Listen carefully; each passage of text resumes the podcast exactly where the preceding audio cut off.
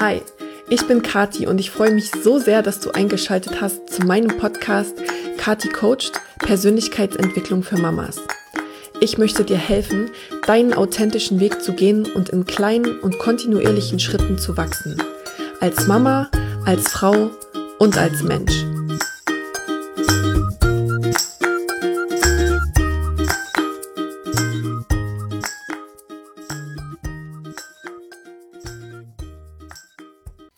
Ihr Lieben, ich freue mich total, ähm, dass ich heute einen ganz besonderen Podcast-Gast da habe, und zwar Marc Richter. Ähm, er ist Heilpraktiker hm. und beschäftigt sich mit Frauengesundheit. Hm. Aber vielleicht magst du dich selber ein bisschen vorstellen. Ja, also ähm, ich habe eine Praxis in der Nähe von Regensburg, bin jetzt 27 Jahre alt ähm, und arbeite halt hauptsächlich mit Frauen, zu 90 Prozent würde ich sagen. Und ja, meine Besonderheit in der Arbeit liegt halt, finde ich, darin, dass ich halt, wie wir schon gesagt haben, keine Einzeltermine eigentlich mache, sondern wirklich so Medizin und Coaching verbinde, was du ja auch mhm. machst, mhm. aber halt wirklich die Frauen so drei Monate, ein Quartal an die Hand nehme und sage, hey, komm, jeden Bereich gucken wir uns an, weil wir haben ja auch schon gesagt, du kennst ja aus dem eigenen Weg, gehst zu einem Therapeuten, der sagt dir, okay, du nimmst jetzt 100 Kapseln und alle zu fünf verschiedenen Uhrzeiten am besten mhm. und dann so, hä, wie, was und warum nehme ich das und was? Da ist man halt meistens überfordert. Und das habe ich halt auch bei mir selber gemerkt, im eigenen Leidensweg, aber eben auch mit Feedback gemerkt, hey, das geht so nicht. Und da habe ich gesagt, okay, drei Monate ist ein absehbarer Zeitraum, aber auch genug Zeitraum, um wirklich nachhaltig was zu verändern mhm. und zu spüren, dass was vorangeht. Also die Leute spüren halt wirklich, hey, wenn ich jetzt die Ernährung umstelle, mehr auf meinen Schlaf, auf meinen Stress achte, dass es mir einfach besser geht. Also ich finde, das ist genauso der richtige Mix zwischen absehbar, aber auch man merkt, dass sich was verändert und man kann nachhaltig was verändern. Bei mir geht es vor allem darum, dass wenn ich die Leute ein Jahr, zwei Jahre später sehe, dass sie sagen, hey, das meiste konnte ich beibehalten, mir geht's immer noch gut, mir geht's sogar besser und nicht, okay, ich habe jetzt ein geiles Vorher-Nachher-Bild in drei Monaten und danach war das so krass, dass die Leute komplett wieder in alte Muster fallen, mhm. vom einen Extrem wieder ins andere Extrem und äh, Angst vor diesem Jojo-Effekt haben. Deswegen sage ich denen auch, mir ist ganz wichtig, dass wir was kreieren, was du dir 80-20-Regel mhm. so einigermaßen langfristig vorstellen kannst. Natürlich gehen die Leute mal feiern, gehen mal essen, und wenn man gut drauf ist und gesund ist und ein gutes Umfeld hat, dann geht das ja auch alles. Mhm. Aber die 80 Prozent im Alltag müssen halt passen. Und das sage ich den Leuten immer, hey, alle Parameter müssen in die richtige Richtung gehen. Ist das umsetzbar für dich? Gehen deine Ziele? Kommen wir deinem Ziel näher? Wenn es Abnehmen ist, wenn es Energiesteigerung ist, wenn Verdauung besser werden soll?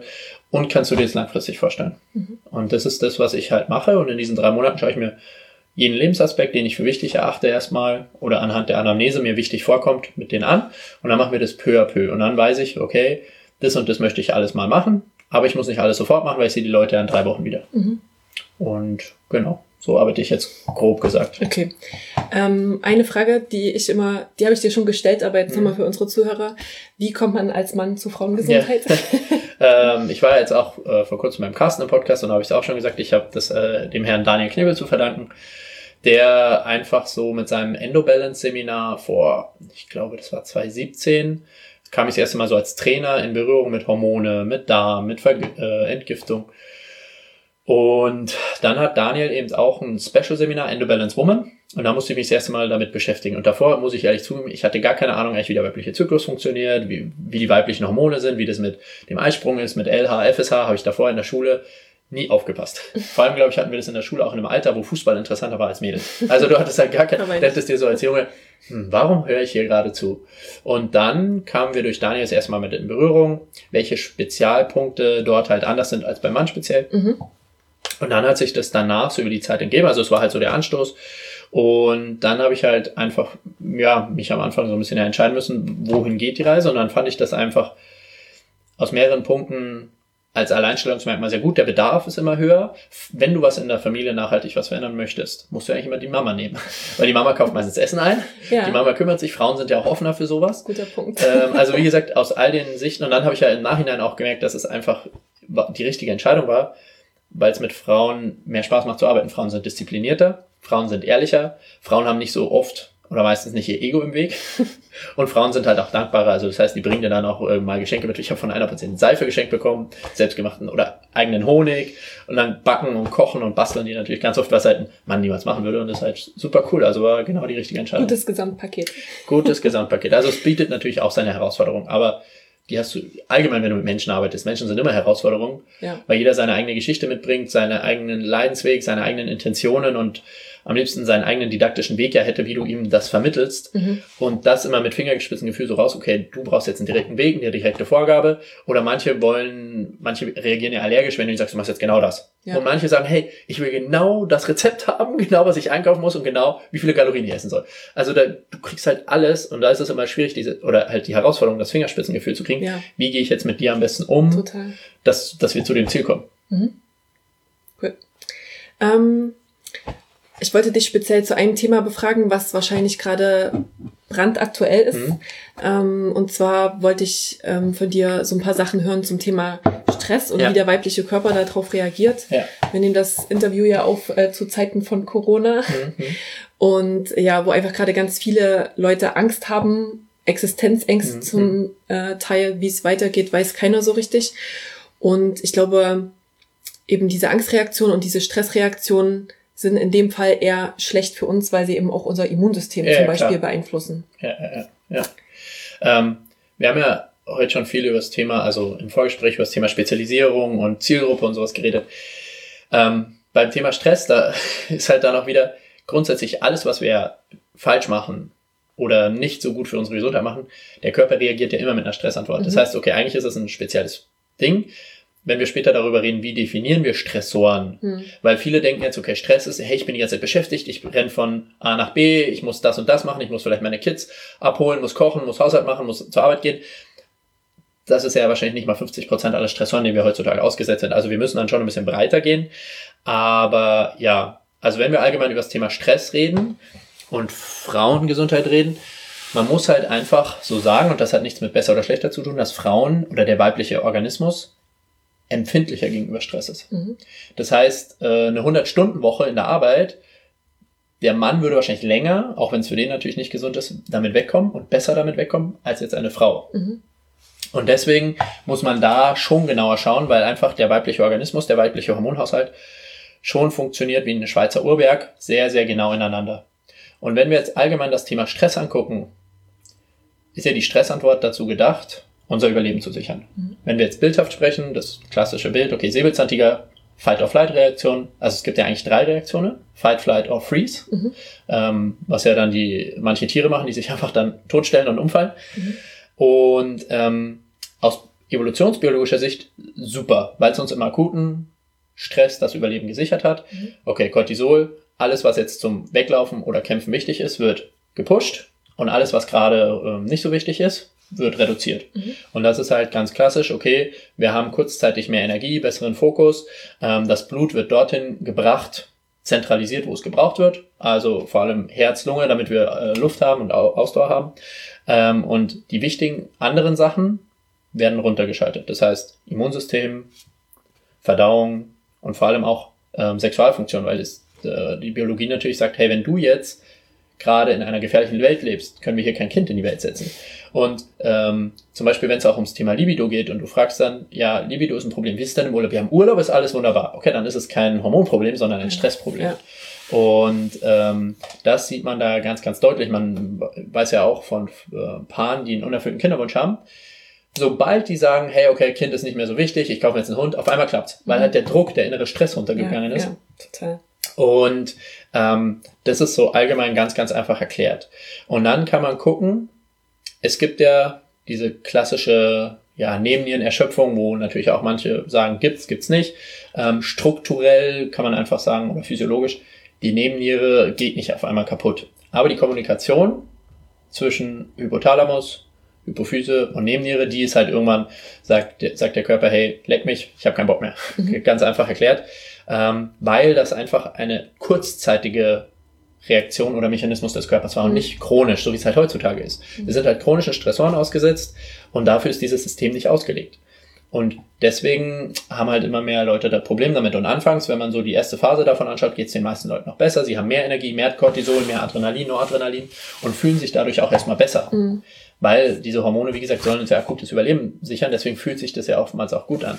Man weiß auch aus Studien, dass zum Beispiel Kinder oder dann später Erwachsene, die in einem Haushalt aufgewachsen sind, wo es chronisch Probleme gab. süchtig nach Cortisol werden. Mhm. Okay. Weil wir können nach allen Substanzen süchtig werden. Und wenn die das gewohnt waren, von klein auf immer Cortisol ausgeschüttet zu sein, das sind die, die immer Drama in ihrem Leben anziehen. Da Mhm. denkt man ja Karma oder Glaubenssätze oder so. Hm. Es könnte auch sein, dass der Körper einfach süchtig nach Cortisol ist und immer wieder diesen Cortisol-Rush Rush sucht. Und das Mhm. könnte in Form von Sport sein, von Abenteuer, aber natürlich auch von Drama. Mhm. Und deswegen geht's denen anfangs besser. Aber in der zweiten Phase, Cortisol ist halt, wie wir, wenn man es ganz vereinfacht sagen will, dafür da, Sachen auch zu unterdrücken, die wir nicht brauchen. Dazu gehören auch Emotionen. Und das merkt man halt, wenn die in der zweiten Phase sind, wo dann der Körper aus zu viel Cortisol langsam abfällt und zu wenig Cortisol bildet, dass die Leute auf einmal müde sind, ähm, oftmals von Unterzucker-Symptomen berichten. Also sie fangen zittern an oder haben Probleme mit Energie, weil Cortisol ja auch dafür da ist, ähm, Energiereserven zu mobilisieren, also Mhm. Blutzucker. Und die haben dann auch, auf einmal werden die empfindlicher gegenüber Reizen wie Lautstärke. Das sind die, die auf einmal sagen, boah, die Sirene, wenn jetzt ein Krankenwagen an mir vorbeifährt, geht gar nicht mehr. Oder die sich, ich hatte auch, äh, ich habe auch ein bisschen neben den Symptomatik und es gab so Symptome, Sachen, das, da ist mir was runtergefallen oder ich habe mir ganz leicht den Fuß oder Kopf gestoßen und am liebsten wollte ich den ganzen Tisch kaputt hauen. Und ich mir dachte, hä, irgendwas stimmt hier nicht von Aktion und Reaktion. Ja. Und da merkst du Cortisol-Thema, weil Cortisol eigentlich dafür da ist, diesen, diese Überreaktion abzupuffern Mhm. ähm, oder abzupuffern die Lautstärke, alles halt zu unterdrücken, was du gerade nicht brauchst. Mhm. Und bei, man kennt es beim Immunsystem ganz gut, das sind die, die halt im Urlaub oder am Wochenende krank werden. Dann gibt's manche, die sagen, hey, ich werde nie krank. Hm. Es kann auch sein, dass dein Cortisol so hoch ist, dass du selbst im Urlaub nicht runterfahren kannst und du deswegen nicht krank wirst. Also beim Immunsystem kann man entweder sagen, ein zu, zu aktives Immunsystem und du kriegst eine Autoimmunkrankheit, das Mhm. wehrt sich gegen Sachen, die eigentlich körpereigen sind. Mhm. Ein zu wenig aktives Immunsystem kriegst du Krebs. Weil das Immunsystem ja auch, es bilden sich ja täglich Krebszellen bei uns und unser Immunsystem muss die immer wieder ähm, vernichten. Und wenn es nicht aktiv genug ist, sind es die Leute, die nie krank werden und auf einmal mit 40, 50 eine schlimme Krankheit haben, Mhm. weil das Immunsystem nie reagiert hat. Mhm. Also wenn die sagen, weil er ähm, so Leute wie du und ich, ich weiß nicht, ob du auch manchmal die Kommentare hast, ah, du machst ja so viel richtig, wie kann es sein, dass du noch krank wirst oder eine Erkältung kriegst? Es Ja. ist ganz normal, ein, zwei Mal so ein bis zweimal pro Jahr eine leichte Erkältung zu haben. Du setzt dich mit dem aktuellen Virus auseinander. Und dann gibt's die, die sich scheiße ernähren und scheiße leben und die werden nie krank. Und dann denkst du, wie geht denn das? Ja, weil dein Körper wahrscheinlich schon so immunkomprimiert ist, dass Mhm. der gar keine adäquate Immunantwort bringen Okay. kann. Also auf die würde ich mich auch nie, äh, da wäre ich auch skeptisch. Also es gibt äh, auch so ein Beispiel, was mir da einfällt aus dem Bereich, wenn ich die Leute frage, wie schlafen sie? Super, ich kann mich, ich kann überall schlafen, ich bin sofort weg. Nein, das ist ohnmächtig, das ist nicht schlafen. das hat der Arman Jensen auch in dem Podcast gesagt. Wir haben fünf bis zehn Minuten oder 15 Minuten normale Einschlafzeit. Völlig normal. Mhm. Die Leute, die, ich kenne Leute, die sitzen im Auto, du, du redest die an und die sind sofort weg. Krasser Schlafmangel, der Körper bei jeder Gelegenheit holt Schlaf Mhm. nach. Und das, das ist halt auch so ein Glaubenssatz, dass die Leute sagen, ich schlafe super, ich schlafe immer und was weiß ich. Nein, und ich werde nie Mhm. krank. Also es gibt so Glaubenssätze, wo manche glauben, ja, das mir geht super, aber dann muss man da halt immer wieder gucken, ja. Okay. Ja, ja und Verdauungsthema. Wie gesagt, wenn die Leute immer zwischen Tür und Angel essen ähm, und unter Cortisol essen, ja, natürlich funktioniert die Verdauung nicht richtig. Mhm. Also wir sollten uns zum Essen hinsetzen, essen und eigentlich auch nichts parallel machen. Nicht am Handy schauen. Wir sollten keine Zeitung lesen. Das Einzige, was man halt machen kann, ist sagen, hey, wir essen in Gesellschaft, so wie wir es als Menschen eigentlich gewohnt sind und wir unterhalten uns, reflektieren, tauschen uns über den Tag aus. Aber alles andere hat beim Essen nichts verloren. Da gibt es so viele Studien dazu. Wenn die die Studienteilnehmer aufgefordert haben, viel öfter zu kauen und auf, ähm, aufmerksamer zu kauen. Die Leute hatten über den ganzen Tag weniger Kalorien, die sie gebraucht haben. Ähm, und die Verdauung war viel besser. Aber wo startet die Verdauung? Beim Kauen über den Speichel werden Verdauungsenzyme produziert. Und wenn du nur halb so oft kaust, hast du nur halb so viele Verdauungsenzyme, körpereigene. Und natürlich ist die Verdauung schlechter. Mhm. Und das sind halt alles so Punkte. Und der Vagusnerv innerviert halt ganz, ganz stark alle inneren Organe, alle viszeralen Organe. Und wenn du nicht, wenn du im Sympathikus bist, während du isst, dann kommen da Verdauungsstückchen irgendwo im Darm dann an und verdaut, wo sie so nicht hingehören. Und dann nutzen pathogene Keime das. Und du hast eine Dysbiose im Darm, einfach nur, weil du dich nicht in Ruhe hinsetzen kannst, in Ruhe kauen kannst und dein Essen genießen kannst. Mhm. So einfach manchmal. Okay. Ja. Ähm, ich stelle mir jetzt gerade so eine äh, gestresste Mama vor, Ja. die äh, vielleicht arbeiten geht und Mhm. dann abends die Kinder hat und Ja. die ins Bett bringen muss, also quasi die ganze Zeit auf Achse ist. Mhm. Was würdest du der denn jetzt raten, Ja. was die konkret ändern kann? Also die kann Ja. jetzt nicht ihre Arbeit aufhören und ihre Kinder sind halt auch immer da. Ne? Das ist immer so diese Schwierigkeit. ja, wo fängt man an, wirklich dann was zu verändern? Ähm, das Wichtigste, was mir eine äh, Dozentin, Mentorin mal gesagt hat, du musst den Frauen klar machen, sie sollten mindestens Prioritätsthema unter den wichtigsten drei Menschen in ihrem Leben sein. Muss ja nicht Nummer eins sein, aber Nummer drei wäre gut. Ja. Und eine Patientin hat dann mal zu mir gesagt, okay, ich habe zwei Kinder und einen Mann. da habe ich gesagt, ist ja klar, wer rausfliegt. und ähm, das ist halt das Allerwichtigste, mhm. weil ähm, in Frauen ist halt dieser Bemutterung, Überlebensinstinkt ganz, ganz hoch. Macht auch super viel Sinn, mhm. sonst wären wir Menschen schon lange ausgestorben. Wenn Männer auch, wenn Frauen so wie Männer reagieren würden und sagen, Alter, leck mich alle am Arsch, wären die Kinder schon lang verhungert. Ähm, also es hat auch seinen Sinn. Aber trotzdem, wenn ich die Frauen frage, hey, wie viel von deinem Stress ist hausgemacht? Ist die Antwort irgendwo zwischen 95 und 99 Prozent. Vor allem wegen Perfektionismus. Mhm. Vor allem, hey, okay, bevor ich außer Haus gehe, muss es aufgeräumt sein. Ich muss immer die Wäsche gemacht haben. Und all das ist was, woran man als erstes arbeiten kann. Also priorisieren, sich selber und seine eigene Gesundheit auch priorisieren. Ähm, und halt dann als nächstes zu sagen, okay, was ist wirklich, also sich selbst priorisieren und dann schauen, was ist wirklich wichtig, wo kann ich ähm, Abstriche machen und was ist jetzt wirklich, kann die Wäsche auch mal zwei, drei Tage liegen bleiben oder später gemacht werden? Ja, kann sie. Und das nächste Thema ist, wenn wir dann gucken, okay, oftmals ist es so, wir können am Alltag, der ist strikt getaktet, nicht viel ändern. Mhm. Aber was können wir verändern? Frauen und die Familie muss trotzdem essen. Wir können die Qualität des Essens verändern. Schlafdauer können wir manchmal wirklich nicht verändern, aber wir können die Qualität des Schlafs verändern. Mhm. Das heißt, das sind zwei ganz wichtige Punkte, weil bei der Stressantwort ist auch immer ganz, ganz wichtig, welche Nährstoffe haben wir zur Verfügung? Können wir überhaupt all die Hormone und Neurotransmitter bilden? Und dann sage ich, okay, das erste, was wir halt machen, ist Ernährung umstellen. Das heißt, ich lasse mit den, ich gehe halt so in die, viele scheuen sich mittlerweile davor zurück, den, das so zu nennen. Ja, Paleo, ja, sie wollen nicht in Boxen denken und was weiß ich. Ja, Pustekuchen, das hat halt jetzt so den Namen, aber es ist halt einfach so, lass typische Allergene mal mit den meisten Leuten für drei, vier Wochen weg. Wenn du keinen Test machen möchtest wie Getreide, glutenhaltig oder allgemein Getreide, Kuhmilchprodukte und dann vielleicht noch, ähm, wenn du es ein bisschen genau machen willst, Hülsenfrüchte und Soja. Einfach mal vier Wochen weglassen und dann gucken, wie es dann geht. Und ich glaube, grundsätzlich glaube ich, dass das keine Grundnahrungsmittel sein sollten, aber viele haben halt doch auch Unverträglichkeitsreaktionen drauf. Und da kommen die meisten schon zu mir und sagen, hey, mir geht's deutlich besser und vor allem, es ist nicht so schwer wie gedacht. Weil die ersten, wenn ich denen meine Ernährungsliste gebe, sagen, boah, wie soll ich das denn schaffen? Weil wir halt eine Brotnation sind, vor allem als Deutsche. Ja. Und dann nach drei Wochen das erste Feedback von 99 Prozent leichter als gedacht. Mhm. Ich gebe denen natürlich Rezepte mit und ich gebe denen Alternativen und was weiß ich. Aber da kommen schon mal alle, hey, mir geht's viel, viel besser. Und unser Darm ist ja dann der erste Punkt oder ist der Punkt, wo wir mit allen Außensachen, die wir in uns reinstecken, in Berührung kommen. Und wenn der chronisch entzündet ist, weil wir Sachen essen, die wir nicht vertragen, dann ist die Nährstoffaufnahme gehemmt. Dann haben wir erhöhte Wassereinlagerung, weil der Körper natürlich wie Feuer, Wasser mit Wasser versucht, das Feuer zu löschen, mhm. was eine Entzündung ja ist. Und wir haben dann auch das Problem, dass halt Entzündungsmarker im Darm gebildet werden und Darm und Gehirn sind ja ganz eng verbunden. Wir haben ja die Darm-Hirn-Achse und die sind sehr, sehr eng verbunden. Und wenn wir chronische Entzündungen im Darm haben, haben wir auch chronische Entzündungen im Gehirn. Und das produziert ja auch wiederum Cortisol. Mhm. Das heißt, wenn du dich schlecht ernährst, ist das für den Körper ein Stressor. Und dann haben wir einen zusätzlichen Stressor. Wenn du dich gut ernährst, hast du ja, keinen Antistressor, aber du hast zumindest einen Stressor weniger. weniger. Hm. Und wenn wir uns Stress vorstellen, ist der Stress wie ein großes Fass und jeder Stressor fliegt da in dieses Fass, wie Tropfen in ein Wasserfass. Hm. Und wir müssen gucken, an welcher Achse können wir ansetzen, um dieses Fass so leer wie möglich zu bekommen, weil wenn das Fass einmal überläuft, haben wir Symptome und die sind meistens Schmerzen. Bei manchen ist es auch Müdigkeit, auch ein häufiges mhm. Ding, bei manchen ist es ähm, ja, also da gibt es auch visuelle Probleme, Gleichgewichtsprobleme, die häufig sind Schmerz oder Müdigkeit. Und dann können wir gucken, wo können wir einen großen Stressor rausnehmen, damit das Fass allgemein leerer wird. Und dann machen wir vielleicht was am Schlaf und die Bauchschmerzen gehen weg. Mhm. Einfach weil Stress weniger ist. Mhm. Und da muss man halt individuell angucken. Also das erste wäre dann, hey, essen müsst ihr sowieso, versucht die Qualität der Ernährung so hoch wie möglich zu halten.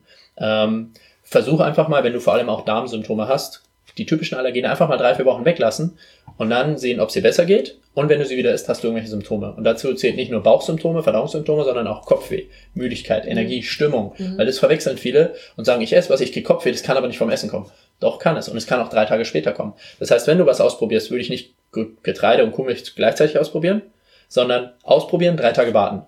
Es kann wirklich sein, dass du am dritten Tag erst Kopfweh kriegst und nicht gleich danach. Mhm. Das sind halt die Sachen, warum es manche nicht so miteinander verbinden. Ich habe manchmal schon selber bei mir Probleme, wo ich was esse und dann drei Stunden später habe ich Kopfweh oder bin müde und denke mir, boah, ich habe doch heute gut geschlafen. Ach, ach ich habe ja heute Mittag was, habe ich zum Beispiel irgendwas gegessen, was ich nicht so oft esse. Mhm. Und das wäre das Erste. Vollwertig und dann halt Qualität. nicht so viele Fertigprodukte, ähm, versuchen bio oder regional, saisonal zu essen.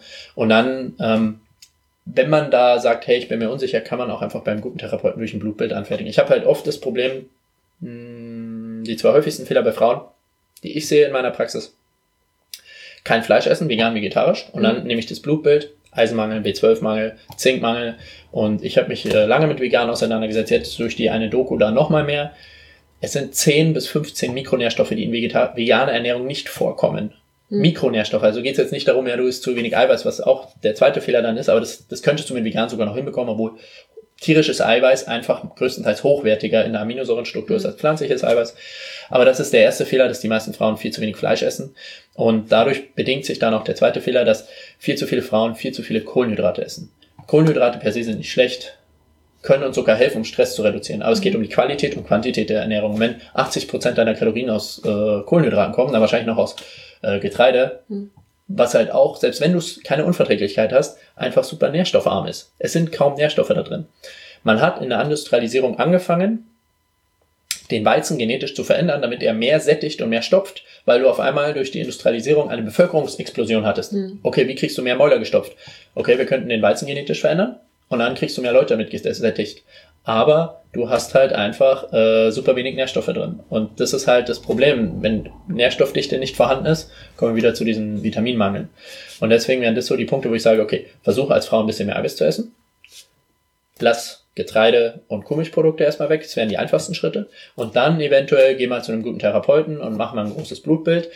Aber nicht nur sagen großes Blutbild, weil da hat, ist noch keine Nährstoffe drin, sondern test einfach mal zum Beispiel ein Vitamin D, dein Eisen, dein Ferritinwert, den Speichereisen, der ist mhm. ganz, ganz wichtig. Ähm, teste doch mal, was macht noch bei einem klassischen Arzt Sinn. Homozystein ist so ein guter Marker, ob du ähm, Folsäure oder Vitamin B12-Mangel hast, mhm. und zwar in der aktiven Form. Mhm. Oder du kannst auch mal, ähm, wenn es ein klassischer Arzt ist, im Serum dein Holotranscopalamin. Ähm, das ist ein genauerer Marker für den B12. Also wenn du B12 nur im Serum misst, ähm, zeigt er dir nicht an, wie viel aktives Vitamin B12 davon noch äh, vorhanden ist, weil das ist an ein Transportprotein gebunden. Mhm. Und selbst der Holotranscopalamin-Wert ist ein bisschen genauer, aber der ist auch nicht hundertprozentig genau. Mhm. Aber der andere, äh, Methylmalonsäure, wird nur von speziellen Ärzten, die darauf spezialisiert mhm. sind, gemessen. Mhm. Aber ähm, das wären halt schon mal die Klassiker. Und dann je nach, natürlich je nachdem, wo, wo die Symptomatik liegt, kann man immer noch mal speziellere Werte machen. Ja. Okay. Also nochmal ganz kurz zusammengefasst. Ähm, Getreide vielleicht mal versuchen wegzulassen, Milchprodukte Kuh, weglassen. Also Kuhmilch, für die meisten ist Schaf, Ziege viel, viel verträglicher. Okay. Das macht vielen dann auch schon viel leichter. Mhm.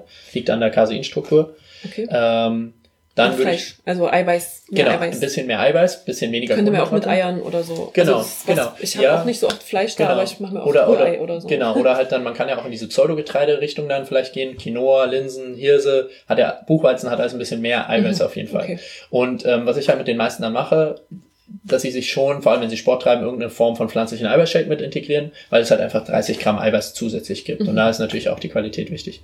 Und der dritte und nächste Punkt wäre dann einfach Zeit nehmen zum Essen kauen, ähm, wirklich das Essen genießen, achtsam sein, was esse ich denn und nicht zwischen Tür und Angel irgendeinen Scheiß beim Bäcker mitgenommen, was man dann schnell auf dem Weg zur mhm. Arbeit sich reinstopft. Und ähm, genau, und dann gibt's halt noch tausend Sachen, wie auch, wir haben vorhin darüber geredet, ich würde auch jeder Person sagen, hey, frühstücken. Viele nehmen sich nicht die Zeit zum Frühstücken, dann ist Cortisol früh schon oben und dann zwischen Tür und Angel auf dem Weg zur Arbeit sich schnell einen Kaffee hinterschütten. Dein Cortisol puh, schießt dir durch die Decke. Mhm. Eiweiß essen Eiweiß ist der natürliche ähm, Cortisol-Modulator, also der hilft dir, Eiweiß oben zu halten, weil Kohlenhydrate, dazu kommen wir gleich, ähm, reduzieren halt Cortisol. Das ma mache ich mit den meisten mir abends zunutze. Mhm. Weil wir wollen ja die Cortisolkurve früh am höchsten haben, mittags moderat und ähm, abends soll sie fallen, damit wir Melatonin bilden können. Kohlenhydrate reduzieren Cortisol. Das heißt, früh macht es nicht so viel Sinn, viele Kohlenhydrate zu essen weil wir daraufhin ja müde werden. Mhm. Aber abends hingegen schon. Mhm. Kontra zu dem, was alle sagen, ja, abends keine Kohlenhydrate. Ich wollte gerade sagen, ja, das ist ja krass. Aber abends lasse ich die, vor allem wenn die sagen, hey, ich bin äh, habe Probleme im Schlaf, ich habe einen sehr stressigen Alltag, ich habe Sport gemacht, abends gute Kohlenhydratquelle wie Süßkartoffeln, Reis, Kürbis, ein bisschen Obst, ein bisschen Gemüse essen und dann hilft das Cortisol zu reduzieren. Wenn jetzt die Frauen sagen, hey, ich möchte aber ein bisschen abnehmen, dann sage ich, hey, Kohlenhydrate helfen uns, Stress zu reduzieren. Wenn du jetzt einen aktiven Alltag hattest, sehr gestresst noch bist und Sport gemacht hast, ist abends eine gute Portion Kohlenhydrate, also eine moderate Portion. Wenn du jetzt aber einen eher entspannten Tag hattest und sagst, hey, ich möchte aber gerne noch ein paar Kilo verlieren, dann geht's natürlich auch mal ohne Kohlenhydrate. Das ist halt das, wo ihr Frauen eine super Intuition habt. Mhm. Und deswegen sollt ihr aber auch verstehen, wie es funktioniert, dass ihr selbst Tag für Tag entscheiden könnt, hey, euch macht Sinn. Was ich da auch super wichtig finde, ist zum Beispiel Thema Chronobiologie. Wenn wir jetzt rausschauen, wachsen jetzt in unseren Breitengraden irgendwo in Europa Kohlenhydrate gerade? Nein. Das heißt, da orientiere ich mich auch sehr stark dran, vor allem auch beim Obst, wo ich sage regional. Jetzt macht es noch nicht so viel Sinn, massenweise Obst aus Südamerika zu essen, weil mhm. es wächst hier einfach nicht mhm. und unsere Biologie, unser Stoffwechsel ist gerade nicht daran angepasst. Mhm. Das heißt, Low Carb in die Richtung macht mehr Sinn Richtung Winter, Herbst und dann Frühling, Sommer ist so mehr, mehr Kohlenhydrat und dafür ist unser Stoffwechsel gemacht, weil Sonne auch mit Insulin zu tun hat und auch dadurch. Also das ist so, das, worauf ich bei Ernährung achte, und das ist auch noch nicht alles, aber wo ich natürlich versuche, den Frauen beizubringen, wie das funktioniert, dass sie selber für sich eine adäquate Entscheidung machen können. Mhm. Und ähm, dann ist es natürlich auch individuell. Manche sind mit diesen Vorgaben super cool und für manche ist das dann zu viel Stress. Und dann ist es ja auch wieder kontraproduktiv. Ja. Das heißt, ich muss immer gucken, wie viel kann ich denen vorgeben und mit, mit so wenig Sachen wie möglich kommen wir zum Ziel. Wenn wir, wenn wir sagen, okay, nee, wir machen jetzt nur ganz einfach Sachen, Kuhmilchprodukte und Getreide weglassen, okay. Kommen wir in die richtige Richtung? Geht Gewicht runter? Geht Energie hoch? Ja, passt. Wir brauchen mehr nicht machen. Wenn es aber irgendwo stagniert, muss ich sagen, hm, dann müssen wir wahrscheinlich vielleicht auch den nächsten Schritt gehen. Okay. Und da muss mir die Person sagen, ist mir das Ziel so wichtig, dass ich das mache hm. oder auch nicht? Und wenn nein, dann kann ich ihr leider nicht helfen. Wenn eine Person kommt und sagt, ja, ich will was verändern, aber das kenne ich schon, das habe ich schon ausprobiert und das mache ich auf keinen Fall. Oder ich nehme keine. Da, da kommen ja wirklich viele. Also, also die haben krassen Mangel. Also ich nehme keine Kapseln, aber ich esse auch kein Fleisch. Aber ich möchte mir, dass du mir hilfst und aber eigentlich will ich nichts an der Ernährung verändern. Okay. also wenn ich das schon herausgefunden hätte, wäre ich sehr reich. Okay. Und da ist halt dann, da bin ich dann schon manchmal sehr klar und sage, entweder wir machen jetzt so, wie ich sage, also ich bin immer dafür, immer einen Mittelweg zu finden und immer auf direktes mhm. Feedback. Also ich sage nicht, hey, ich bin der Therapeut, du musst machen, was ich sage. Aber manchmal ist es halt schon so, dass ich, dass die Leute sagen, hey, ich will nichts verändern, ich will keine Kapseln nehmen, ich will auch kein Fleisch essen, meine Blutwerte ist scheiße, mir geht scheiße, aber ich will eigentlich nichts verändern. Also wie soll das manchmal gehen, wo die Leute schon mit sagen, wo ich sage, hey, wenn du zu einem Therapeuten gehst und sagst, ich nehme das Geld in die Hand, ich nehme die Zeit und die Energie, sei offen mal was auszuprobieren. Und dann muss man so einen Mittelweg finden, durch direktes Feedback. Ja, man muss ja auch nicht dann immer Fleisch essen und nicht jeden Tag, aber wenn du einen krassen Eisenmangel hast, ich glaube, es würde niemanden umbringen, mal ein Stück Fleisch zu essen. Oder ja, ich versuche dann die Frauen auch immer zu überreden, mal Leber auszuprobieren. Die meisten probieren es aus und sagen, okay, nie wieder. Aber ich glaube, hier bei euch in der Gegend seid ihr mehr mit Leber auch aufgewachsen. So schon. Also ich fand als Kind fand ich es auch mal hm? nicht so doll, aber hm. jetzt Genau, also das glaube ich ist auch, da habe ich mit Carsten schon drüber geredet, so ein Ost-West-Ding. Also bei uns zu Hause gab es immer Leber und meine ganzen Westfreunde kannten das also nicht, das musste ich denen alles zeigen. Okay. Leber mit Äpfel und Zwiebel und okay. äh, Kartoffelbrei. Ja. Und das kann keiner. Und die finden, also die Jungs vor allem fanden das alle super lecker. Manche Frauen so, hm, naja, aber es ist halt einfach eine Nährstoffbombe. Und früher hatten wir einfach nicht den Luxus, uns auszusuchen. Da musste alles verwertet werden und du warst froh, wenn du mal sowas gegessen hast. Und wir leben halt in der Luxus- und Wohlstandsgesellschaft dass wir uns heute aussuchen können, ah, nee, das ist so eklig und will ich nicht. Und wie gesagt, die Leber ist das, die Leber und Herz sind die nährstoffreichsten Sachen vom Tier. Und es sind auch meistens die säubersten und gesundesten. Also da wird äh, keine Toxine drin gespeichert, mhm. sondern die entgiftet, aber gespeichert wird in, im Fett. Das war was, was ich lange gedacht habe. Dachte mhm. ich mal, Leber, das ist ja gerade das, wo der ganze mhm. Stoffwechsel-Scheiß stattfindet. Da sind ja. bestimmt lauter ja. nee, es wird Toxine. Ist das sauberste, weil es wird okay. alles in den äh, Nerven oder im Fettgewebe gespeichert. Mhm. Ja. Ähm, genau, also das ist so das zum Thema Ernährung. Und wie gesagt, Schlechte Ernährung ist auch ein Stressor für den Körper und essen müssen die Leute ja sowieso. Das heißt, da können sie darauf schauen, dass die Qualität so hoch wie möglich ist.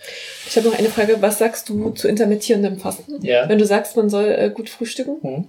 das ist ja eigentlich auch ein großer Trend gerade im Biohacking. Ja, ähm, ja, wie gesagt, ich bin immer sehr dafür, dass alles sehr individuell ist. Mhm. Nummer eins, wenn es ums Fasten geht, macht es mehr Sinn, Abendessen wegzulassen anstatt Frühstück. Geht für viele dann einfach nicht, weil ähm, das der einzige Moment am Tag ist, wo man mit der Familie zusammen ist. Das verstehe ich. Allgemein erhöht Fasten, wenn du, wenn du dann ein Energieproblem hast, schüttet der Körper wiederum Cortisol aus, um Blutzucker zu mobilisieren. Wenn du schon ein Stressproblem hast, nicht so gut. Mhm. Das heißt, mit denen, die wirklich, ähm, wo Stress ein Thema ist, und ich habe verschiedene Messmethoden, um auch zu schauen, wie gut die neben dir noch funktionieren, kann man natürlich einfach auch durch die Anamnese feststellen. Mhm dann mache ich auf keinen Fall intermittierendes Fasten, okay. weil es die Nebenniere noch mehr abschießen kann. Mhm. Ähm, ich glaube auch, da wir schon über das Meditieren vorhin geredet haben, dass Fasten auch mehr ein Fasten und Keto, Keto mehr ein Männerthema ist als mhm. ein Frauenthema. Mhm. Frauen brauchen tendenziell mehr Carbs als äh, Männer, weil äh, Jäger und Sammler und Frauen waren halt doch genetisch wahrscheinlich einfach mehr die Sammler und haben mehr Carbs und Obst und sowas gegessen und Männer mehr die Jäger und mehr Fleisch und dadurch dann auch Ketose. Mhm. Das heißt, äh, bei Frauen, also ich bin bei Frauen eigentlich nicht so ein großer Fan von Keto. Ähm, weil auch die sehen, du kannst ja als Frau die Schilddrüse abschießen mit Keto, mhm. weil du einfach Kohlenhydrate, Glucose mehr brauchst, auch um für die T4, T3-Umwandlung in der Schilddrüse. Und ähm, also tendenziell sage ich, okay, versuch zwischen Abendessen und Frühstück 10 bis 12 Stunden hinzubekommen. Das brauchen wir schon, dass einfach so zwei, drei Stunden vorm Schlafen keine große Mahlzeit mehr gegessen werden sollte. Und da gibt's auch gute Daten dazu, dass so zwölf Stunden wirklich super wäre zwischen Abendessen und Frühstück, also um 7 Uhr Abendessen, um 7 Uhr wieder frühstücken. Mhm. Ähm, das reicht mir meistens. Und wenn jemand intermittierendes Fasten machen möchte, dann lieber, es gibt ja nicht umsonst diesen Spruch, Frühstücke wie ein Kaiser, ist Mittag wie ein König und abends wie ein äh, Bettler. Mhm. Ähm, das ist eher so die Richtung, wo ich hingehe. Mhm. Okay. Genau, weil wie gesagt, du kannst ja einfach Cortisolachse noch mehr abschießen, mhm. wenn du fastest. Okay, cool. Okay, das war jetzt der eine Stressor, den wir, den wir verbessern können. Genau. Ähm, ich glaube, der zweitbeste ist Schlaf. Schlaf. Ne? Schlaf, wie gesagt, ist allgemein das Beste. Ähm, die Leute, die sich wirklich mit beiden beschäftigen, sagen, dass Schlaf fast wichtiger ist als Essen. Okay. Weil ja zum Beispiel auch jeder von uns kennt, dass wenn wir einmal scheiße geschlafen haben, unsere Lebensmittelwahl am folgenden Tag ist meistens schlechter. Ja, das stimmt. Weil einfach äh, Schlaf auch den Blutzucker stabilisiert, also dein Blutzucker schwankt mehr, aber auch einfach die Willenskraft, das erfordert einfach Energie und die wird im Schlaf hergestellt. Das heißt, schlafen muss jeder von uns. Das heißt, selbst wenn die Leute sagen, hey, ich kann nur sechs Stunden schlafen, okay, dann lass es uns so schaffen, dass die sechs Stunden die geilsten sechs Stunden Schlafqualität sind überhaupt. Mhm. Und da kann man eine Menge machen. Also ähm, vor allem auch, wenn man sich anschaut, wie wichtig Melatonin ist Melatonin ist ja so das Schlafhormon. Es ist nicht das Hormon, was uns müde macht wahrscheinlich, aber es ist halt das Hormon, was im Schlaf ähm, am meisten ausgeschüttet wird, weil Melatonin und Cortisol können nicht gleichzeitig vorhanden sein. Das eine bedingt mhm. immer das, also schließt immer das andere aus. Okay. Und ähm, Melatonin, wo fange ich an? Also es gibt Studien von Schichtarbeiterinnen, dass Frauen mit Brustkrebs ein deutlich geringeres Melatonin-Level haben als Kontrollgruppen, mhm. weil der Schichtdienst, weil Melatonin, alle Hormone funktionieren ja rhythmisch. Mhm. Das heißt, früh wird Cortisol ausgeschüttet, deswegen ist zum Beispiel auch immer zur gleichen Zeit ins Bett und aufstehen eine super Sache, um seinen Rhythmus hinzukriegen. Mhm. Ihr Frauen, vor allem durch euren Zyklus, seid ja noch rhythmischer als wir Männer mhm. und reagiert noch sensibler auf Rhythmusstörungen. Und viele haben ja sozialen Jetlag, dass sie zwischen Woche und Wochenende mega viel Unterschied haben, wann sie ins Bett gehen und wann sie mhm. aufstehen. Und das ist ja auch eine Art Jetlag und das bringt auch die eigenen Rhythmen durcheinander. Mhm. Und Melatonin wird, eben auch rhythmisch ausgeschüttet, genauso wie Cortisol. Das heißt, wenn man zur gleichen Zeit ins Bett geht, ähm, wird Melatonin ausgeschüttet. Und Melatonin ist ein starkes Antioxidant und ist wahrscheinlich mit Glutathion sind es die zwei wichtigsten körpereigenen Stoffe, die uns gegen Krebs beschützen. Mhm. Und deswegen ist zum Beispiel bei Frauen, äh, bei Schichtarbeiterinnen äh, ein erhöhtes Brustkrebsrisiko. Interessant. Und deswegen wollen wir Melatonin so hoch wie möglich. Melatonin entgiftet zum Beispiel auch das Gehirn. Mhm. Also das ist, dafür ist es auch super, super wichtig und ähm, regeneriert zum Beispiel auch die DNA der Mitochondrien, unsere Energiekraftzellen, die wahrscheinlich dann der Ursprung fast allen chronischer Erkrankungen sind, wenn die Mitochondrien nicht funktionieren. Also für die ist Melatonin auch super wichtig. Und ähm, die Qualität kann man immer verbessern vom Schlaf. Und äh, die zwei besten Tipps, die da mit den meisten helfen, ist Magnesium. Also Magnesium ist in unserer Ernährung kaum noch vorhanden. Mhm. Deswegen, ich arbeite eigentlich immer, da brauche ich gar keine Blutwerte sehen, mit Magnesium abends, mit einer guten Magnesiumform. Und wenn die Leute oder Frauen wirklich sagen, hey, ich schlafe wirklich schlecht, ich arbeite immer mit Blueblocker-Brillen. Mhm. Hast du darüber schon mal gesprochen? Nee, habe ich noch nicht erwähnt. also die meisten Rezeptoren für blaues Licht haben wir einfach in den Augen. Mhm. Und blaues Licht ist der Anteil im Licht, wenn wir die Regen, Licht ist ja wie im Regenbogen zusammengestellt, der Anteil, der Cortisol einfach ausschütten lässt. Früh ganz gut, weil es früh sagt, hey, es ist Tag, werde wach, schütte Cortisol aus, hör auf mit Melatonin. Mhm. Ähm, und wenn man sich die Sonne anguckt, ist, äh, äh, der Blaulichtanteil in der Mittagssonne am höchsten. Aber wir haben immer auch Rotlicht, was das puffert. Weil Rotlicht ist der regenerierende Anteil. Kennen wir ja alle von dieser Rotlichtlampe, wenn uns irgendwas wehtut, halten wir die rauf. Mhm. Und Cortisol oder Blaulicht fördert halt auch immer oxidativen Stress, entweder im Auge oder in der Haut. Deswegen haben wir immer den Rotlichtanteil dabei, um das zu puffern. Und wenn wir uns jetzt all die modernen Lichtquellen anschauen, wie LEDs, Bildschirme, LED-Lampen, äh, hier dieses blaue Licht, mhm sind wir halt überflutet von einer Blaulichtquelle, die uns immer unserem Körper signalisiert, hey, es ist 12 Uhr mittags, schütte Cortisol aus. Mhm. Und wenn wir das kurz bevor wir ins Bett machen, gehen, machen, bis 10 Uhr abends, sagt das Licht deinem Körper, bis kurz bevor du das Licht ausmachst, hey, es ist 12 Uhr mittags, produziert mhm. Cortisol. Und natürlich ist unsere Melatoninausschüttung dadurch stark komprimiert. Mhm. Und vor allem die meisten Rezeptoren sind eben im Auge. Das heißt, wenn wir eine rote Brille tragen, die dieses blaue Licht rausfiltert, produziert der Körper, sobald es draußen dunkel ist, wenn wir diese Brille aufsetzen, viel, viel mehr Melatonin. Mhm. Und das ist das, wo ich mit den meisten merke, die wirklich Schlafprobleme haben, hey, das funktioniert. Und man kann sich natürlich auf all seinen Handys und Bildschirmen Apps installieren, um da auch Blaulicht ein bisschen zu reduzieren, aber mhm. es nimmt es nie komplett raus. Mhm. Das heißt, du wirst immer ein bisschen eine Cortisol-Antwort haben. Und ähm, wenn es ums Thema Schlaf und Licht geht, kann man das so ganz einfach zusammenfassen. Wir bekommen viel zu wenig natürliches Tages- und Sonnenlicht und viel zu viel Kunstlicht und vor allem viel zu viel Kunstlicht zu Zeiten, wo wir es nicht bekommen sollten, abends, spät abends. Und zum Beispiel jetzt auch, mh, hm, wenn du den ganzen Tag drin bist, unsere Fensterscheiben filtern UVB-Licht raus, das heißt, wir kriegen kein Vitamin D, aber UVA wird durchgelassen. Mhm. Das ist das, was dann in Kombination, ähm, das ist ungefähr gleich wie Rotlicht und Blaulicht. Wir haben ähm, und entzündlich und antientzündlich. Alles hat seine Wichtigkeit, aber wenn die Balance nicht mehr stimmt, ist scheiße. Mhm. Und UVA und UVB sind auch beides Gegenspieler, Rotlicht und Blaulicht auch. Mhm. Und wenn jetzt die Fensterscheibe filtert UVB-Licht raus und Rotlicht raus, komplett. Das heißt, wir kriegen nur noch UVA und nur noch Blaulicht dadurch raus. Das heißt, wir können uns auch mit blauem Licht sozusagen vergiften, wenn wir den ganzen Tag drin sind, obwohl wir gar kein Licht anhaben. Das heißt, es ist immer wichtig, dass du genug Zeit tagsüber kriegst, draußen wirklich Sonne, du musst ja nicht in die pralle Sonne gehen, wenn du jetzt ein heller Hauttyp bist, aber Tageslicht halt abbekommen. Oder halt, wenn du die Möglichkeit hast, auch mal Fenster offen haben, wirklich und natürlich jetzt nicht reinlassen, wenn du am Fenster arbeitest. Mhm. Und es gibt auch genug Studien, wo die Leuten Tageslicht, äh, die Tageslicht ausgesetzt haben und haben dann geschaut, wie schlimm ist noch die Wirkung von akutem blauen Licht abends. Und die Wirkung war viel, viel weniger schlimm, als wenn die den ganzen Tag kein Tageslicht abbekommen haben. Okay. Also Takeaways sind, geht raus, äh, viel Tageslicht abbekommen, ja. abends so Möglichst keine Bildschirme. Genau, oder eine Blue Blocker Brille mal ausprobieren, wenn man schlecht schläft. Und äh, man sollte bei absoluter Dunkelheit schlafen, mhm. wenn möglich. Also man sollte eigentlich die Hand vor Augen nicht äh, sehen. Und dann halt so Sachen wie, okay, im Schlafzimmer sollte es kühl sein. Man sollte durchlüften, die Luftqualität, weil wenn wir da acht Stunden liegen und atmen, geht der CO2-Gehalt hoch. Das heißt, ähm, vorher durchlüften. Ähm, Schlafzimmer sollte nur zum Schlafen da sein und nicht äh, um Fernsehen zu schauen oder zu essen oder da Bücher drin haben. Ähm, was auch krass ist, wir wechseln nicht mehr so oft die Bettwäsche und das sollte halt auch immer regelmäßig durchgelüftet werden. Und ganz, ganz wichtig, keine Elektronik. Also es sollte nichts am Bett eingesteckt sein. Das Bett sollte ein bisschen von der Wand weg sein, falls da irgendwelche Leitungen sind. Wir sind nachts sehr, sehr empfindlich gegenüber elektromagnetischen Feldern. Das heißt, WLAN aus oder mit äh, Zeitschaltuhr, dass sich automatisch ausschaltet, Handy auf Flugmodus oder am besten raus. Also bei elektrischer Strahlung, vor allem ihr Frauen seid auch noch mal sensibler als wir Männer, ähm, so gut wie möglich weg. Und dazu, wie gesagt, zählt auch was ist eingesteckt. Oder manche haben dann irgendeine Nachttischlampe, die erstens eingesteckt ist und zweitens irgendein Licht die ganze Zeit abgibt. Weg. Hm. Was macht die elektromagnetische Strahlung? Hm. Also bei elektromagnetischer Strahlung gibt es fünf verschiedene Felder. Also wie gesagt, ähm, ein elektrisches Gerät hat ja ein anderes Feld als jetzt äh, dein Handy. Mhm. Und bei deinem Handy hat das 3G, das Internet, ja auch ein anderes Feld, als jetzt das, wie du angerufen werden kannst. Also da ist jedes so ein bisschen anders. Und wir können einfach ähm, sagen, dass halt so Strahlung, vor allem wenn es ums Thema Schlafen geht, ähm, verhindert, dass wir in eine Tiefschlafphase kommen. Und in diese Tiefschlafphase wird nachts am meisten Melatonin nochmal produziert. Also Melatonin geht runter und es produziert vermutlich einfach auch eine Stress- und Cortisolantwort im Körper. Ja. Mhm. Okay. Gut.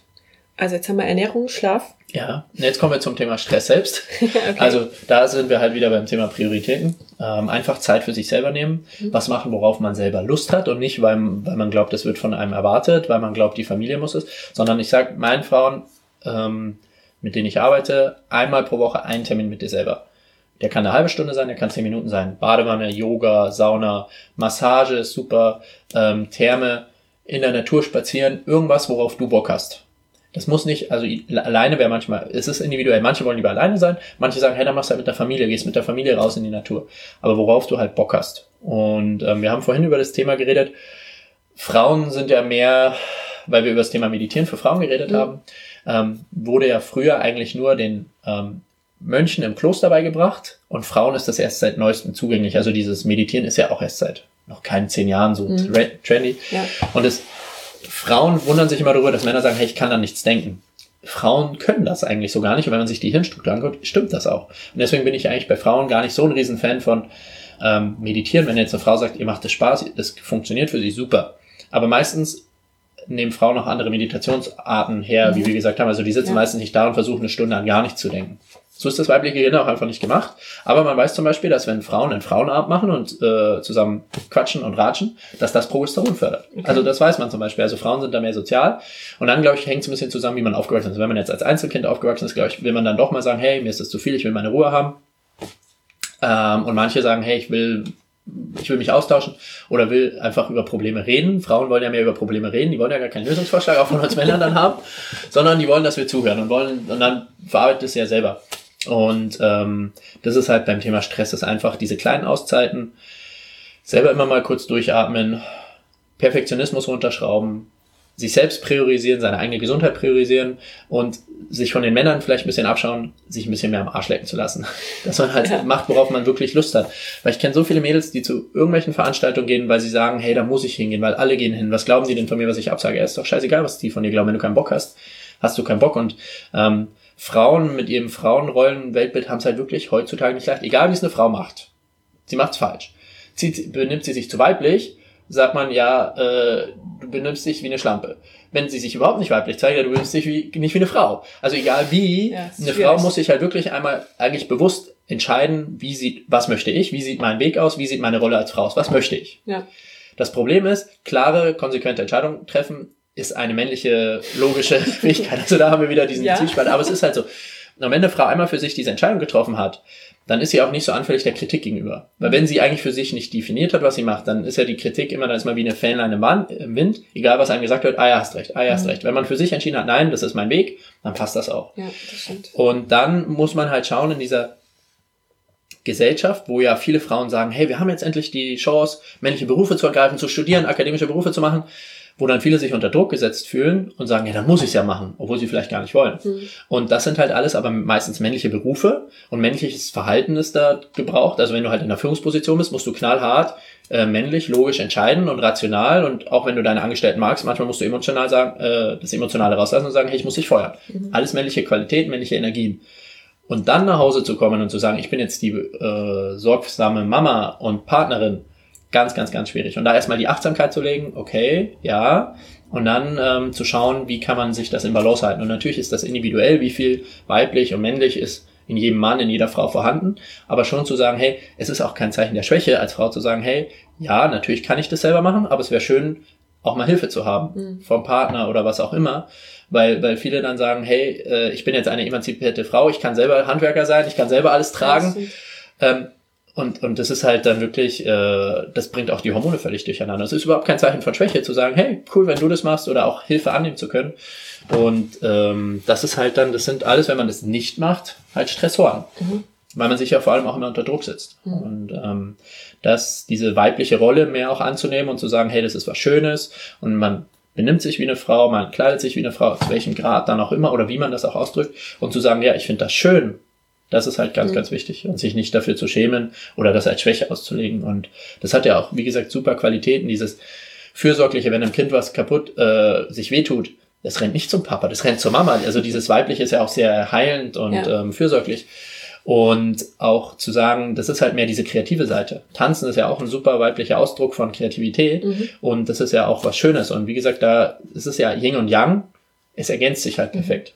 Und es kehrt sich halt gerade in unserer Gesellschaft so ein bisschen um, dass immer mehr, ähm, dass der Testosterongehalt in Männern geht immer mehr drastisch runter. Der, die, die schauen zum Beispiel auch, Testosterongehalt korreliert auch, wie kräftig gibt ein Mann die Hand oder eine Frau. Mhm. Und das nimmt bei Männern auch immer mehr ab, dieser Druck. Und bei Frauen geht der immer höher. Okay. Und äh, das merkt man halt einfach Verhalten, das geht in beide Richtungen. Testosteron fördert männliches Verhalten, aber männliches Verhalten fördert auch Testosteron. Und immer mehr Frauen haben PCOS, wo Testosteron ja durch die Decke geht. Mhm. Warum? Weil sie halt auch wahrscheinlich einen Beruf und ein Leben ergriffen haben von, ja, okay, ich brauche niemanden, ich bin unabhängig und ich mache einen Beruf, wo ich halt sehr männlich agieren muss. Und ähm, dann gehen halt auch die ganzen weiblichen Seiten dadurch verloren. Mhm. Ich glaube, das ist auch nochmal wahrscheinlich so ein eigenes Thema für sich, ähm, was, glaube ich, auch wieder so ein bisschen im Kommen ist dieses zyklische Leben auch von der Frau ja, innerhalb ja. von einem Monat, ja. dass man da vielleicht auch versucht, das ist jetzt wahrscheinlich schon Stressmanagement für Fortgeschrittene, mhm. ähm, da auch ein bisschen entsprechend seinen genau. Zyklusrhythmus zu leben. Frauen sind halt einfach empfänglicher im Körper gegenüber Stress und dann vor allem je nach Zyklusphase. Einfach vor allem das erste, was man ist, achtsam. Zyklus überhaupt messen, vor allem am besten mit Temperatur, mhm. um zu schauen, hat man überhaupt einen Eisprung? Und dann mal achtsam zu sein, hey, welche Symptome habe ich wann und wie fühle ich mich wann. Und dann mhm. zu schauen, okay, zum Mitte des Zyklus hin, okay, das ist die Phase eigentlich, wo man von den Hormonen her aus sich herausgehen kann, kreativ ist, neue Energie machen kann, Vorträge halten kann. Und zur zweiten Zyklushälfte ist eher die reflektierende Phase und ähm, dass man da auch mal schaut. Und es ist, finde ich, auch ein ganz guter Parameter. Die, der Zyklus, die Periode ist ein monatlicher Gesundheitscheck. Wenn du Probleme damit hast, Schmerzen hast, unangenehm, okay, der Monat davor war anscheinend gesundheitlich nicht so genial. Vielleicht mhm. zu viel Stress, zu viel gearbeitet, nicht auf die Ernährung geachtet. Und im Gegensatz, wenn das passt, weißt du, okay, das ist so, du hast einen monatlichen Gesundheitscheckup umsonst. Okay, ja, cool. Und du kannst ihm eigentlich nicht entgehen und du siehst immer sofort, hat dein Alltag gepasst gesundheitlich mhm. oder hast du zu viel Stress gemacht und du kriegst sofort Feedback, hey, junge Dame, das war zu viel. Ja. Oder halt nicht. Ja, ja ich glaube, das ist gerade wichtig, also in dieser Welt, die einen von außen mit äh, Informationen halt mhm. zudröhnt, wieder zu sich zu kommen und die eigenen Informationen, die der Körper einem ja. gibt, wieder auch zu hören und ja, wahrzunehmen. Ja. Das ist also die Intuition, die weibliche Intuition ist immer der oberste Doktor, den nie irgendein Arzt oder Therapeut ersetzen mhm. kann. Und vor allem, wie gesagt, ähm, auch von außen als Frau kriegt man immer, ja, du musst so sein, du musst so sein, du musst so sein, dass man für sich mal klar definiert, hey, so und so möchte ich das machen und da lasse ich mir nicht reinreden. Weil es wird, du wirst es nie allen recht machen können. Mhm. Machst du da ähm, gezielte Coaching-Gespräche oder hast du dann da Fragen? Wie, wie leitest du die Frauen dazu an, dass die. Äh, also dadurch, dass ich die halt drei Monate betreue und sehr viel Kontakt mit denen habe, spüre ich natürlich durch. Ich, der, der erste Termin dauert 90 bis 90 Minuten bis zwei Stunden. Mhm. Ich frage natürlich das alles. Mhm. Und dann äh, alle drei Wochen sehe ich die wieder 60 Minuten. Zwischendurch habe ich per E-Mail und äh, Handy mit denen Kontakt. Und da spüre ich das natürlich immer auch im Feedback. Und dann habe ich auch zum Beispiel Mindset ist ein eigenes Thema, Hormone ist ein eigenes Thema und äh, Fragebögen. Natürlich weiß ich, ähm, ob die Probleme im Hormonell haben, im Zyklus haben oder so. Und dann spreche ich das da in diesen Gesprächen natürlich immer an. Ja. Aber es ist immer so ein bisschen Fingerspitzengefühl und ein paar Fragebögen, die mir einen Rahmen immer vorgeben, dass ich auch mal nichts vergesse. Oder die Fragebögen helfen mir immer, ach ja, stimmt, da war noch was. Hm. Und so mache ich das, genau. Okay. Und ähm, empfiehlst du denen dann auch Journal, sag ich mal, gezielt um, ja, um, ja. um Sachen da bei sich. Ja, ja, ja. Also das erste, was ich mache im ersten Gespräch schon bitte, hey, äh, Zyklus-Temperatur messen und das erstmal aufschreiben und schauen, haben wir überhaupt einen Temperaturanstieg in der zweiten Zyklushälfte, hast du überhaupt einen Eisprung? Weil ähm, nur weil du eine Blutung hast, heißt es das nicht, dass du einen Eisprung haben mhm. musstest. Und äh, das machen die dann schon. Und dann sage ich schon, hey, sei mal achtsam. Oder wenn die mir Symptome schildern, frage ich auch immer, sind die Symptome zyklusabhängig? Und dann überlegen die schon und dann weiß ich schon immer ja, nein. Und dann ähm, ist das immer so, das ist halt das Schöne, an drei Monaten kriegt man wirklich viel raus. Und die meisten sind ja selber da überhaupt erstmal nicht achtsam. Die sind, wenn ich frage, ist das zyklusabhängig? Manche sagen, hm, ja, und manche so, hm, noch nie drüber nachgedacht. Mhm. Also diese Achtsamkeit überhaupt erstmal herzustellen, mhm. ist ganz, ganz wichtig, ja. ja. Cool. Ähm, hast du vielleicht äh, eine Buchempfehlung zum Thema Frauengesundheit, ähm, wo man auch mal so Sachen nachlesen könnte? Oder Podcast oder ja. Blog oder was auch immer. Ähm, hm, hm, hm, wo fangen wir denn am besten an? Also wenn Frauen wirklich äh, Probleme mit ihrer Periode haben, sei es unregelmäßig schmerzhaft Ding, ähm, ist von Lara Bryden, die Periodenwerkstatt. Also der Titel ist ein bisschen blöd gewählt, aber das ist ein wirklich sehr, sehr gutes Buch, wo man nachgucken kann, okay, ich habe das und das Symptom, was könnte das sein? Mhm. Ähm, dann finde ich, äh, wenn es um Hormone geht, den Podcast aktuell sehr gut von Katja Trost und Isabel äh, Morelli, Morini, ich habe es beim Carsten schon nicht richtig gewusst, die haben jetzt so ein, der Hormon Check Podcast schicke ich dir einfach für okay, die Show Notes. Ja. Ähm, die machen einen sehr, sehr guten und beleuchten das alles.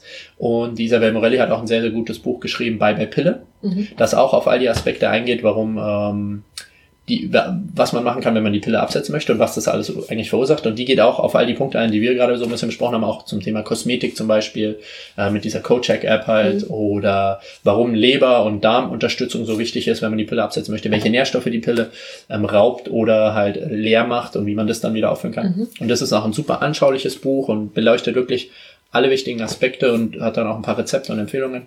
Und zum Beispiel auch Alternativen für die Pille, mhm. ähm, weil ja da gibt's ja auch Haufen Mythen, ja, Kupfer zum Beispiel, Kupferspirale, ah, das geht nicht, wenn du noch Kinder haben möchtest, das geht nur, wenn du schon Kinder hattest. Alles totaler Blödsinn, alles veraltet. Mhm. Ich habe genug Mädels so mit Anfang, Mitte 20 gehabt, die haben sich jetzt auch die Kupferspirale eingesetzt und haben gar keine Probleme. Mhm. Also das funktioniert schon. Hm. Also das sind jetzt so die Empfehlungen. Und ansonsten einfach dir oder mir schreiben, wenn halt eins dieser tausend Themen, das wir gerade angesprochen haben, sie speziell empfehlt, ja. kann man da spezifischere, weil es gibt kein Buch, kein Podcast, kein Blog, wo all das so drin steht. Das ist Wissen jetzt, was sich jetzt über die Jahre akkumuliert hat und zusammen so gefügt hat.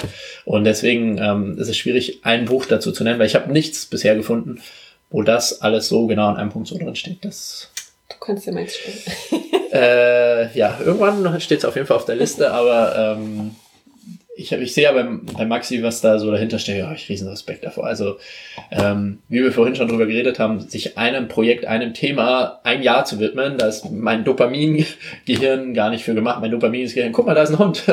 äh, das, glaube ich, wäre mit Buch dann schon erstmal noch schwierig, ja. Okay.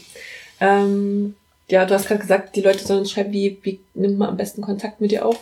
Über Social ganz, Media? Ja, oder? ganz einfach. Also, ähm, wir haben auch vorhin darüber geredet, dass uns manchmal auffällt, wenn wir auf Seminaren, auf Vorträgen sind, dass man immer so ein bisschen das Gefühl hat, die Leute halten was zurück, weil sie Angst haben. Also einerseits vielleicht, weil sie sagen, hey, dann gebe ich ja das Preis, was ich den Leuten verkaufen könnte, mhm. aber auch vielleicht manchmal aus Angst, ja, jemand könnte es kopieren. Ich, mir wurde so viel geholfen. Ich gebe immer, wenn ich auch irgendwo Vorträge habe, schreibe ich immer auf Social Media danach, hey, wer es nicht geschafft hat, wer möchte meine PowerPoint-Präsentation haben, ihr könnt die alle haben. Also ich bin immer super frei mit Informationen, weil mir so viel geholfen wurde und ich mich immer, ich immer so dankbar da war, wo ich auch sage, hey, dieses Gefühl möchte ich auch vermitteln. Zum Beispiel letztens hat mir auch einer auf Instagram geschrieben, dass sie überhaupt nicht weiterkommen und jetzt vielleicht mit mir arbeiten möchte und ob wir mal telefonieren können. habe ich Sonntag mit der eine Stunde telefoniert, ähm, habe ihr gesagt, was sie jetzt machen soll, habe gesagt, hey, dein Fall ist ein bisschen spezieller, du kannst nicht, die hat irgendwo drei, vier Stunden weggelebt, das funktioniert nicht, ich suche den Therapeuten raus, der bei dir in der Nähe ist mhm. und habe an einem Sonntag eine Stunde mit ihr telefoniert, um ihr zu helfen, weil ich einfach weiß, es geht nicht immer ums Geld. Und ähm, wie gesagt, das kommt so, wie man in den Wald hineinruft, kommt es auch immer wieder zurück. Und mir wurde so viel geholfen, von wo ich auch am Anfang, weil es halt so komplex ist. Ich hatte so viele Dozenten, Mentoren, wo ich dann auch in deren Freizeit mit denen sprechen konnte, dass ich immer gesagt habe, ich möchte das eins zu eins so zurückgeben. Das heißt, wenn irgendjemand eine spezielle Frage hat, wenn ich sie rechtlich beantworten darf, weil wie gesagt, medizinische Sachen darfst du manchmal auch nicht über Social Media mhm. so beantworten. Aber wenn irgendjemand sagt, hey, hast du noch einen Tipp, hast du noch was zum Nachlesen, zum Anhören, ähm, oder kannst du mir mal kurz helfen? Dann einfach auf Social Media schreiben, auf Instagram, Facebook oder auf meiner Homepage ähm, holistic-health-richter.de. Einfach schreiben, ich versuche immer gerne zu helfen. Okay, super. Das waren super viele Informationen. Ja, ja, das, ähm, ja. Wir sind nicht mal auf die Hälfte aller Themen gekommen, die ich gerne hätte. Ja. Alles gut, sonst müssen wir dann noch mal einen machen. Kriegen wir auf jeden Fall hin, ja. ja. Ja, vielleicht irgendwie, je nachdem, was für Feedback kommt, was was interessiert euch spezieller? Weil, wie gesagt, mich interessiert das alles und ja. ähm, das ist halt das Schöne. Ich gebe immer alles raus und je nachdem, was an Feedback von den Patienten auch zurückkommt, weiß ich, wo wir genau einsteigen. Ich brauche halt aber immer dieses Feedback, weil mich interessiert das alles und ich es gibt mittlerweile wirklich äh, wenige Themen, über die ich nicht schon mal gehört hätte und wo ich nicht drüber reden könnte. Aber das soll sich ja immer, ich will ja nicht reden, damit ich reden kann, sondern damit die Leute was ja, mitnehmen können. Ja. Und wie gesagt, es gibt viele andere Themen, die Ernährung und, äh, weil wie gesagt, über Ernährung und Schlaf reden viele ist auch wichtig, aber ich rede halt auch gern über andere genau. Themen, ähm, was wir ja schon den ganzen Tag machen, mhm. ähm, so wie Chronobiologie, Licht, Zähne, Nährstoffe, Strahlung, über die noch nicht so viel gesprochen wird. Ja. Und ähm, weil, wie gesagt, das können oftmals dann die entscheidenden Heilblockaden sein, warum die Leute nicht vorankommen. Ja, ich ernähre mich perfekt und ich schlafe super, aber mir geht's einfach nicht besser. Ja, vielleicht, weil deine Gedanken im Kopf 99% negativ sind, weil mhm. du ein mhm. scheiß Umfeld hast. Vielleicht, weil du auch baubiologisch irgendwo schläfst, wo Schimmel irgendwo unterm Bett ist, wo alles voller Strahlung ist. Vielleicht, weil du in den Zähnen ein, eine Vollkatastrophe hast, eine Baustelle hast, mit toten Zähnen, mit Amalgam noch drin mhm. oder mit irgendwelchen Nikos, mit irgendwelchen entzündlichen ähm, Prozessen da drin. Dann kannst du noch so viel machen. Wenn das nicht passt, dann passt das nicht. Und das kann alles Entzündungsantworten und Cortisol und Stress äh, produzieren. deswegen, wir Menschen sind halt sehr komplex, wir leben in einer sehr komplexen Welt. Wenn dir einer für ein komplexes Problem eine einfache Lösung verkaufen will, dann hat er das Ganze nicht verstanden. Und wenn jemand so tut, als wüsste er alles und hat für alles eine Antwort, dann wäre ich auch immer sehr, sehr skeptisch. Wir haben auch vorhin schon über das Thema gesprochen, wie groß unsere eigene Zwiespalt oder Unsicherheit ist. Und zu all den Themen sage ich immer, das ist meine aktuelle Meinung aber es kann sich ändern. Ja. Und ähm, bei vielen Themen gibt es verschiedene Meinungen und man muss halt dann irgendwann auch mal sagen, hey, ich probiere das jetzt aus, ich bilde mir meine eigene Meinung, aber ähm, ausprobieren dann auch und dann mal der Sache vertrauen, mal Zeit geben, auch mal einem Therapeuten vertrauen und sagen, hey, wir machen jetzt, dann mal dem ganzen Zeit geben und dann schauen, verändert sich was? Wenn ja, okay, weitermachen. Wenn nicht, muss man das auch wieder hinterfragen. Mhm. Dein bester Tipp funktioniert maximal für 70 Prozent der Leute, maximal, eher weniger. Vielleicht bist du gerade bei den genau 30 Prozent dabei, wo es nicht funktioniert. Ja. Also da das ist dieses, dieser Balanceakt zwischen vertrauen und ausprobieren, aber auch immerhin weiter skeptisch sein und auch ähm, Sachen zu hinterfragen. Ja, okay. Also wie ihr hört, Marc hat noch ja, diverse Themen, über die er reden kann. Aber es wird jetzt langsam dunkel, deswegen äh, genau. sind wir jetzt gezwungen, langsam Abend zu essen. genau. Okay, super, vielen Dank. Gerne.